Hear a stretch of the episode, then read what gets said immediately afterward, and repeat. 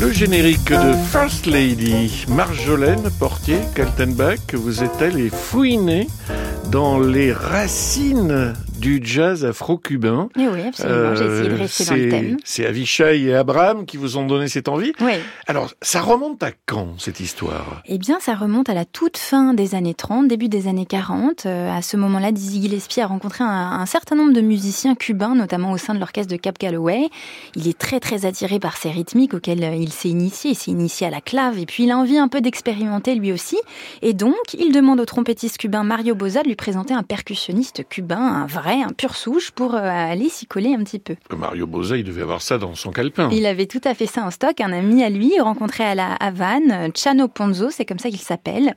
Pas ça. Pozo. Ah, ah, pardon, désolé, l'accent, je suis euh, un peu à la rue. Mais hein. je suis jamais allé à Cuba, pour vous Bon, bah, vous êtes quand même meilleur que moi, Alex. Enfin bon, mais euh, non, non. Donc Chano Pozo, autant pour moi, qui est un qui est un super musicien, qui ne lit pas du tout la musique, qui a fait pendant toute sa carrière retranscrire toutes ses compositions.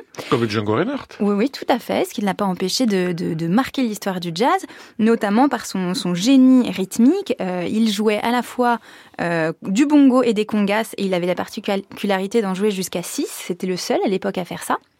Et il va donc, au sein de l'orchestre de Dizzy, euh, leur transmettre euh, quelque chose qui s'était perdu à l'époque. Bah, déjà, la présence de ces percussions Mmh. cubaines, et puis la polyrythmique qui est complètement euh, nouveau à ce moment-là. C'est un retour aux origines africaines du jazz Tout aussi, d'une certaine Ouais, façon, ouais, hein, tout à fait. via Cuba. Ouais, ouais. Et, euh, et, et, et alors, ce qui est drôle, c'est que les musiciens à l'époque de l'orchestre de Dizzy sont complètement déboussolés.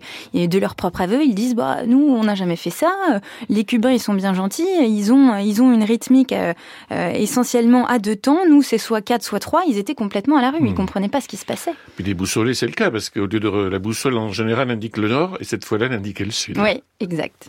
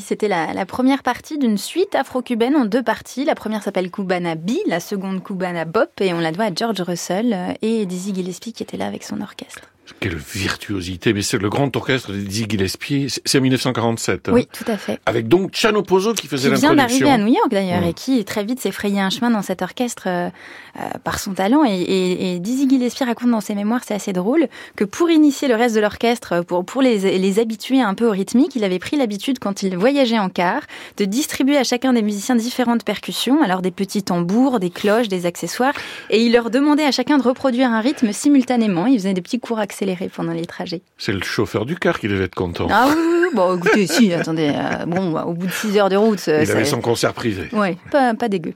À la semaine prochaine, Marjolaine. Bonne soirée, Alex. À réécouter sur francemusique.fr.